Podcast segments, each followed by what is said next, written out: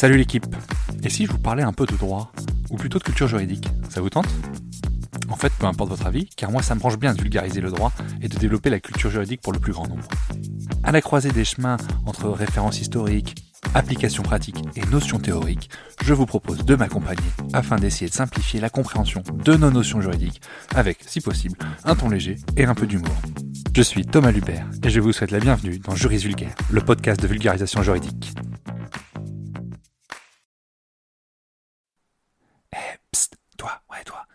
Tu veux me donner un petit coup de pouce, donne une note et un avis sur le podcast. Ça aide au référencement et surtout ça me fait très plaisir. Allez, bonne écoute. Un petit propos préliminaire, je m'excuse pour ma voix, évidemment je l'ai un petit peu pris, c'est pas l'idéal pour enregistrer, mais c'est l'automne, c'est l'automne, c'est la rentrée, j'ai un fils de 3 ans qui me ramène des maladies, donc je m'excuse, je suis un petit peu pris au niveau de la sphère ORL, ma voix est certainement pas la meilleure, mais on va essayer de faire quand même avec. Allez, bonne écoute. Il faut se le dire, parfois l'actualité fait bien les choses.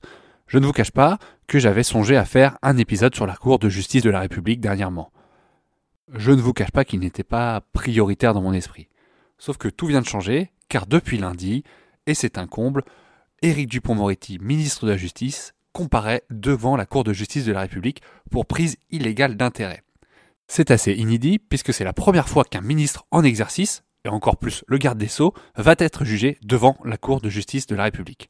Alors, je ne vais pas rentrer dans le fond de l'affaire, mais concrètement, Éric Dupont-Moretti est soupçonné de s'être servi de ses fonctions pour régler des comptes avec des anciens magistrats à qui il a eu affaire lors de sa carrière d'avocat. Aujourd'hui, on va s'intéresser à cet organe, cette instance qu'est la Cour de justice de la République. Alors, c'est une juridiction d'exception, déjà il faut le dire, elle n'est pas à vocation à juger tous les Français. Elle a été créée par la loi constitutionnelle du 27 juillet 1993 et elle est mentionnée aux articles 68-1 et 68-2 de la Constitution. Quelle est sa compétence? À quoi elle sert? La Cour est compétente pour juger les membres du gouvernement, Premier ministre, ministre et secrétaire d'État, pénalement responsables des actes accomplis dans l'exercice de leurs fonctions. D'accord? C'est important, dans l'exercice de leurs fonctions, qui sont qualifiés de crimes ou de délits au moment où ils ont été commis. A contrario, vous m'aurez compris si vous m'avez suivi, les infractions n'ayant pas de lien avec la conduite de la politique de la nation, en dehors des fonctions des ministres, sont du ressort des juridictions pénales de droit commun que je vous ai déjà présentées. Qui dit juridiction d'exception dit composition et fonctionnement différents des juridictions classiques. Sur ce point, la Cour est composée de 15 juges. On a 12 parlementaires, six députés et six sénateurs d'horizons politiques différents, en fonction de la représentativité de leur parti au Sénat et à l'Assemblée nationale, et on a également trois magistrats du siège de la Cour de cassation. Un de ces trois magistrats devient président de la Cour de justice de la République. Mais qui peut donc saisir cette Cour de justice de la République? Elle peut être saisie par toute personne, française ou étrangère, qui s'estime lésée par un crime ou un délit imputé à un membre du gouvernement dans l'exercice de ses fonctions.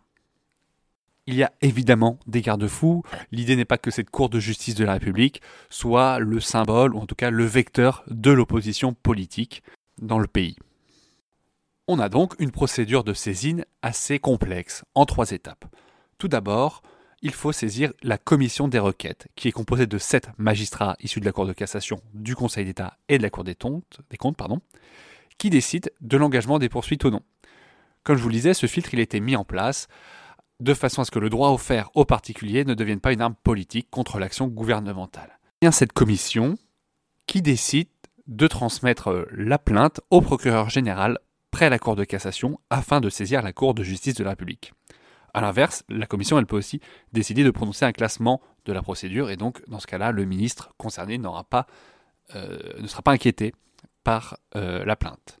Si la plainte est déclarée recevable, la commission d'instruction, cette fois-ci, on parlait de commission de requête avant, commission d'instruction, deuxième étape, est composée de trois magistrats de la Cour de cassation qui procèdent aux auditions des personnes se déclarant victimes et des personnes incriminées c'est cette commission d'instruction qui décide du renvoi ou non devant définitivement la Cour de justice de la République et donc devant la formation du jugement, troisième étape, qui, elle, doit se prononcer à la majorité absolue et à bulletin secret sur la culpabilité du prévenu, puis, en cas de culpabilité, sur l'application d'une peine infligée.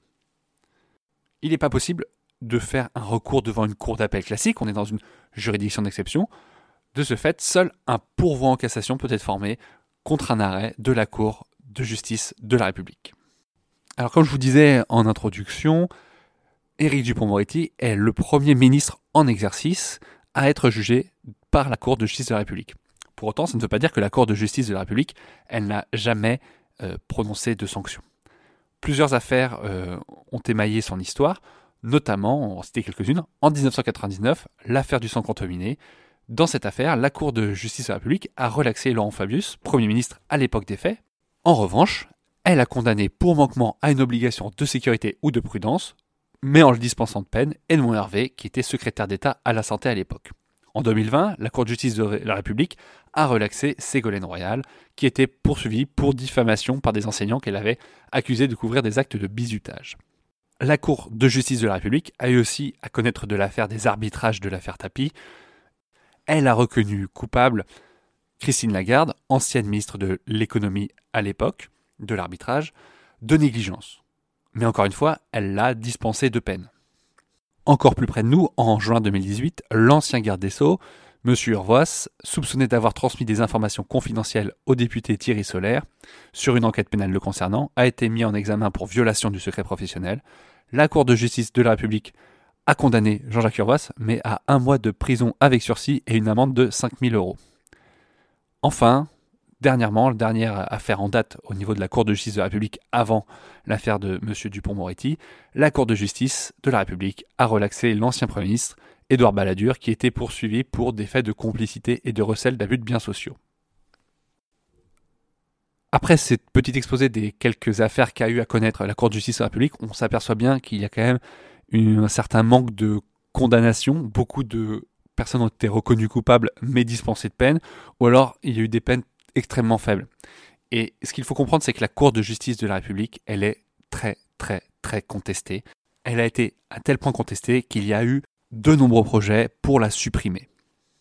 Le dernier en date, c'est le projet de loi constitutionnelle pour un renouveau de la vie démocratique, présenté en Conseil des ministres en août 2019.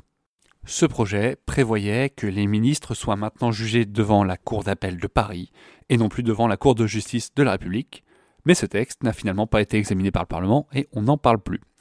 Donc la Cour de justice de la République est toujours en place et elle est appelée à juger Éric Dupont-Moretti pour ses actes dans le cadre de sa fonction de ministre de la Justice. Alors ce sera certainement l'occasion de revoir Akitator, comme on le surnomme, dû à son ancienne carrière euh, d'avocat, devant les prétoires, où il sera amené à s'expliquer de ces deux affaires qui vont certainement défrayer l'actualité. Le procès, il doit se tenir jusqu'au 16 novembre.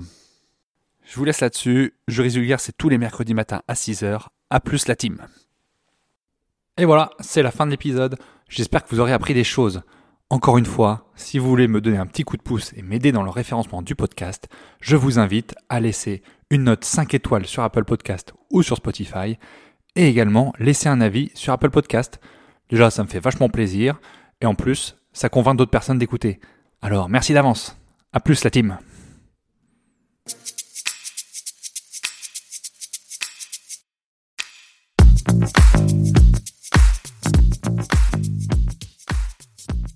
Vous voilà arrivé au bout de l'épisode et vous êtes plus proche de devenir juriste qu'hier.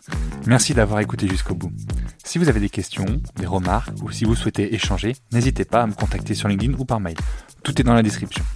Encore une fois, je compte sur vous pour laisser un avis et une note si vous avez apprécié le contenu. Merci d'avance. Juridiquement vôtre. Thomas.